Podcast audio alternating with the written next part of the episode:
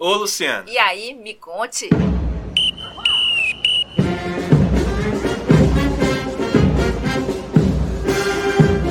Sabe o que é? É que eu tava lá no cortejo do 2 de julho esse ano, sabe? E aí eu fiquei com uma dúvida assim na cabeça. Quando eu tava passando ali pelo Largo da Soledade, logo depois da Lapinha, sabe? E aí eu vi aquela estátua assim de Maria Quitéria. Ah, belíssima por sinal. Não, claro, belíssima, belíssima. Bem alta, com ela em pose de batalha, com a espada na mão, né? Isso. Então, só que ela tá usando uma saia bem comprida. Exatamente, que é a marca registrada dela. Mas você notou que tá por cima de um uniforme de soldado? Não, notei, notei isso, exatamente, exatamente. Só que o que eu aprendi na escola, Luciano, é que ela tinha se passado por homem para poder lutar no exército, certo? Certo. Então, como é que ela se passou por homem vestindo a saia, entendeu? Aquilo é uma coisa que só apareceu na escultura que a gente vê, ou ela tava usando mesmo a saia o tempo Não, todo? Vitor. Ela não ficou o tempo todo da batalha se passando por homem, não. Pelo contrário. Logo no comecinho, ela foi denunciada pelo pai e o comandante disse: e daí? Que não queria nem saber que ela ia ficar. E aí a saia, na verdade, foi uma forma dela se reafirmar como mulher no exército. Ela pediu a saia durante a batalha para deixar bem claro: tô no exército e sou mulher. Rapaz, então quer dizer que ela lutou, atirou, invadiu trincheira, fez prisioneiros, tudo isso usando um traje que ainda mais naquela época, Luciana, você batia o olho e logo dizia: "Eita, rapaz, é uma mulher". E que mulher!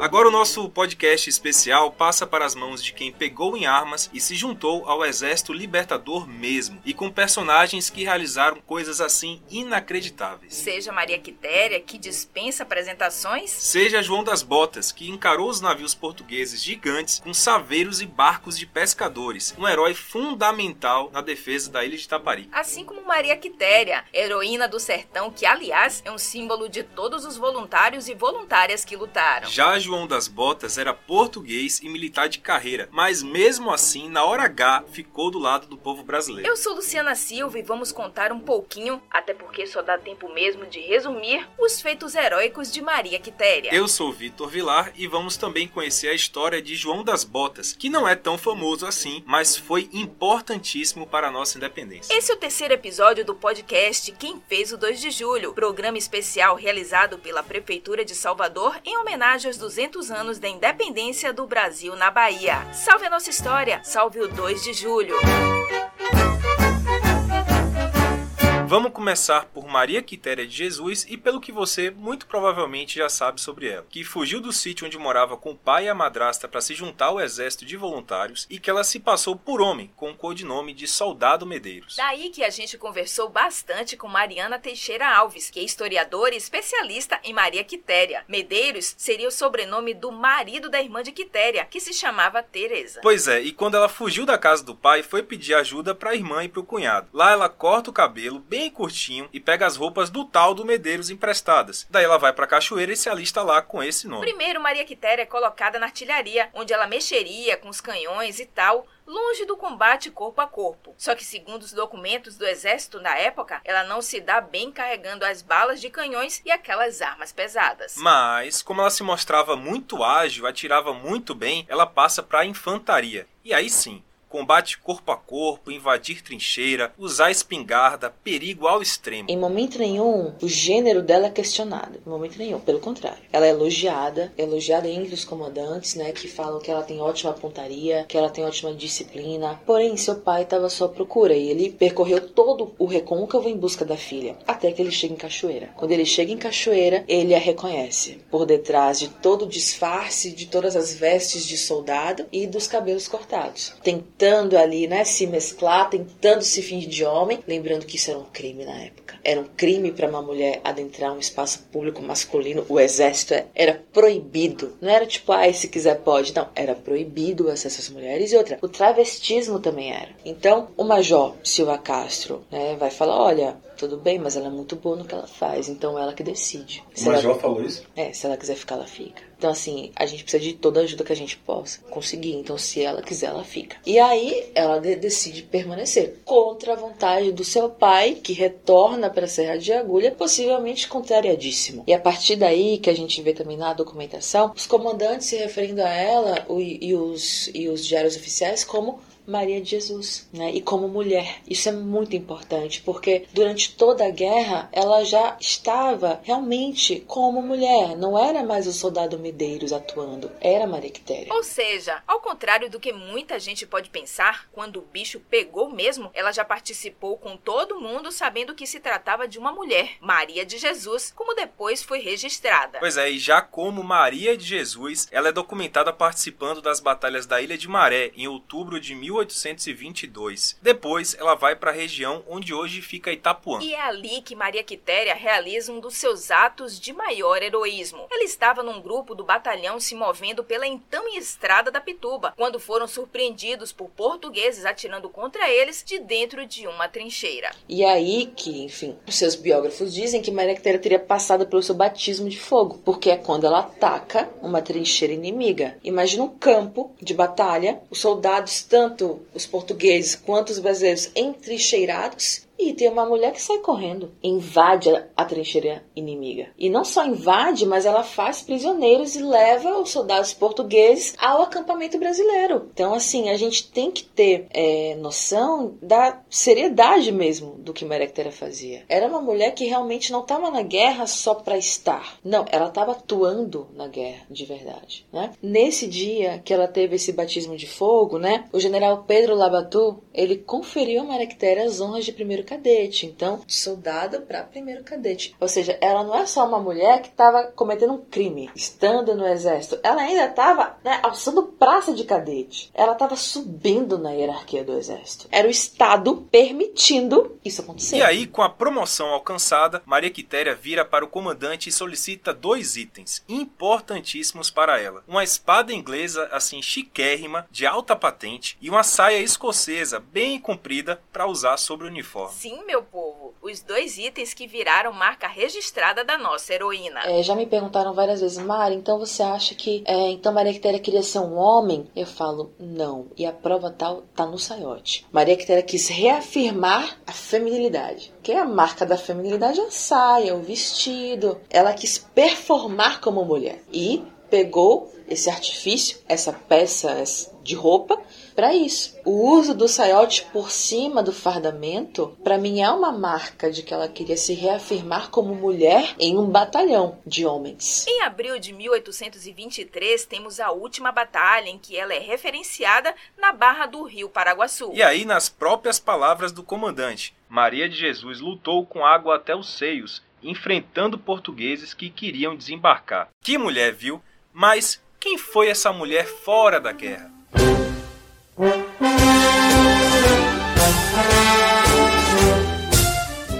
Nasceu na região de São José das Itapororocas, que hoje em dia é o distrito de Feira de Santana chamado Maria Quitéria. Cresceu no meio rural, solta, andando o tempo todo a cavalo. E era normal na época o pessoal do campo aprender a usar armas de fogo como forma de defesa. A mãe morreu quando ela tinha 10 anos e o pai casou-se de novo. A madrasta de Maria Quitéria tinha outra cabeça. Queria que ela ficasse reclusa em casa, fazendo coisa de mulher. Quando ela tinha uns 30 anos, um emissário que estava na região em busca de voluntários chegou à casa dela e falou sobre a importância de lutar pela liberdade do Brasil. Assim, não dá pra gente saber exatamente o que levou ela a ser voluntária, mas com certeza passa pela palavra liberdade, seja do Brasil, seja dela própria. E assim, eu quero também reiterar isso porque quando a gente vê, pega esses heróis e heroínas da independência, a gente pode tender a pensar, nossa, eram pessoas extraordinárias que desde cedo tinham algo de diferente. E não é bem assim. Eu não acho que Maria Quitéria estava predestinada a ser o que ela era. Foi uma construção, foi um caminho que ela escolheu e que ela foi percorrendo ali. E não quer dizer que outras crianças também tinham esse desejo ou também não participaram. Porque se ela foi uma mulher que se disfarçou de homem e entrou pro exército, quem não garante que outra fez isso também? Então é interessante pensar que muitas crianças, muitas meninas também foram que nem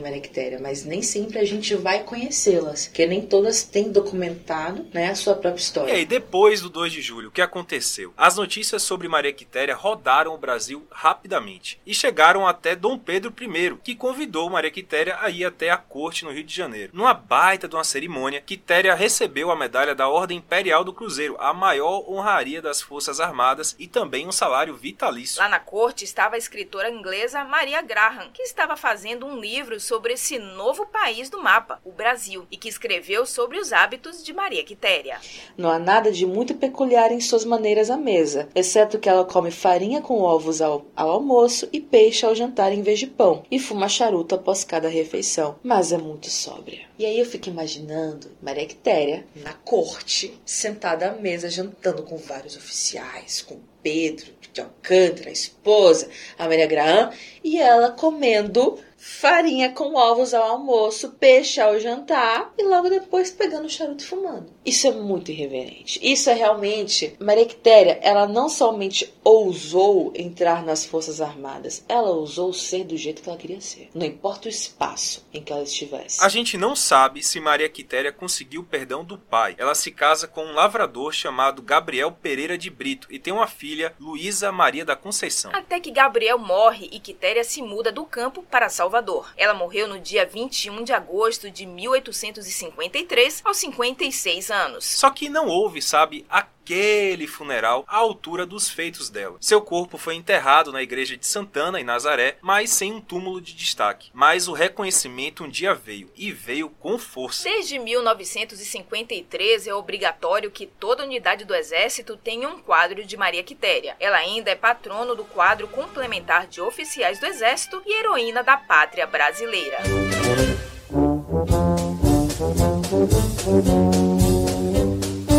Vamos agora falar de outro herói baiano que também pegou em armas e foi assim fundamental para a vitória. Imagine esse roteiro numa série. Marinheiro experiente desobedece às ordens do comandante e decide se juntar às pessoas comuns que sonham com a independência. Só que tudo que ele tem são barcos pesqueiros, canoas, saveiros, e é com isso que ele tem que enfrentar uma das marinhas mais fortes do planeta a portuguesa. Só que ele não desiste, decide treinar esses pescadores e improvisar canhões nesses barcos simples. No final, é essa flotilha, ou seja, uma frota de pequenos barcos que vence os temidos dragões do mar. E aí, daria um bom roteiro de série, né? Então fica a dica aí, porque essa é a história de João das Botas e da flotilha itaparicana. João das Botas, para muita gente, principalmente quem vive em Salvador, é o nome de uma rua do Canela. Sabe onde fica a reitoria da UFBA? Então, mas agora você já sabe que o homem foi muito importante. Quando os portugueses tentam ocupar Itaparica, que era uma praça estratégica, é, de Itaparica você podia dominar todo o recôncavo. É a entrada do recôncavo.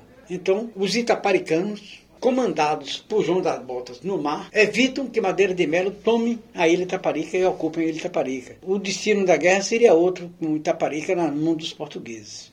Ou seja, então, ele foi importantíssimo. Importantíssimo. João das Botas foi o elemento fundamental para evitar o domínio de Portugal e acesso aos três, aos, aos, três rios que descem do Recôncavo para Salvador. O rio Jaguaribe passa por Nazaré das Farinhas, a vila mais produtora de alimentos da Bahia, Santo Amaro, o rio Subaé, e o rio Paraguaçu, que é o maior rio da Bahia, que dava acesso a Maragogipe, Cachoeira e São Félix. E em Cachoeira estava o governo rebelde da Bahia. Então foi fundamental a ação de João das Botas. Quem falou aí foi Jorge Ramos, pesquisador membro do Instituto Geográfico Histórico da Bahia. Para a gente entender melhor, três rios rios do Recôncavo desaguam na contracosta da ilha de Taparica. A contracosta, nesse caso, é aquele litoral oposto ao que a gente vê daqui de Salvador. Ou seja, é a costa da Ponte do Funil, que aliás se chama Ponte João das Botas, tá vendo? Enfim, o rio Jaguaribe leva à cidade de Nazaré, o rio Subaé leva a Santo Amaro e o rio Paraguaçu leva a Cachoeira. São as três vilas que lideraram o levante da independência. Por mais de um ano, os portugueses tentaram de tudo o tempo todo para tomar a ilha. Só que eles não contaram com a astúcia do povo de Taparica e de João das Botas. Ele tinha experiência como construtor de navios e na arte de navegação. Ele foi marinheiro a vida toda. Então ele era um homem do mar.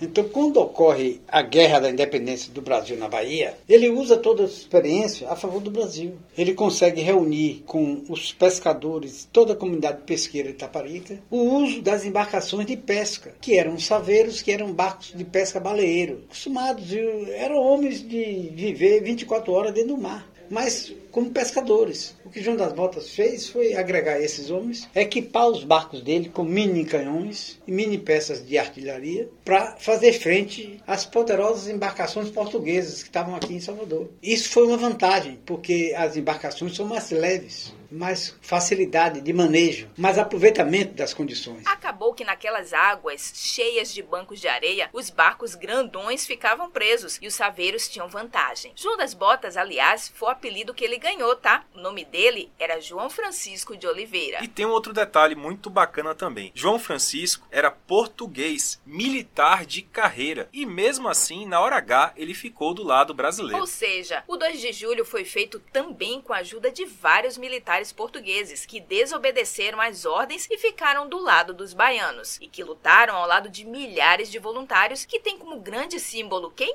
Maria Quitéria. Depois do 2 de julho, João das Botas deixa a Bahia para servir em outras batalhas e nunca mais volta para cá. E em Salvador, como é que a gente preserva essa memória? Maria Quitéria tem a grande estátua no Lago da Soledade, de autoria de José Barreto. Já João das Botas, além da rua no Canela, é homenageado em Salvador todos os anos com a regata de saveiro João das Botas, uma das mais tradicionais daqui.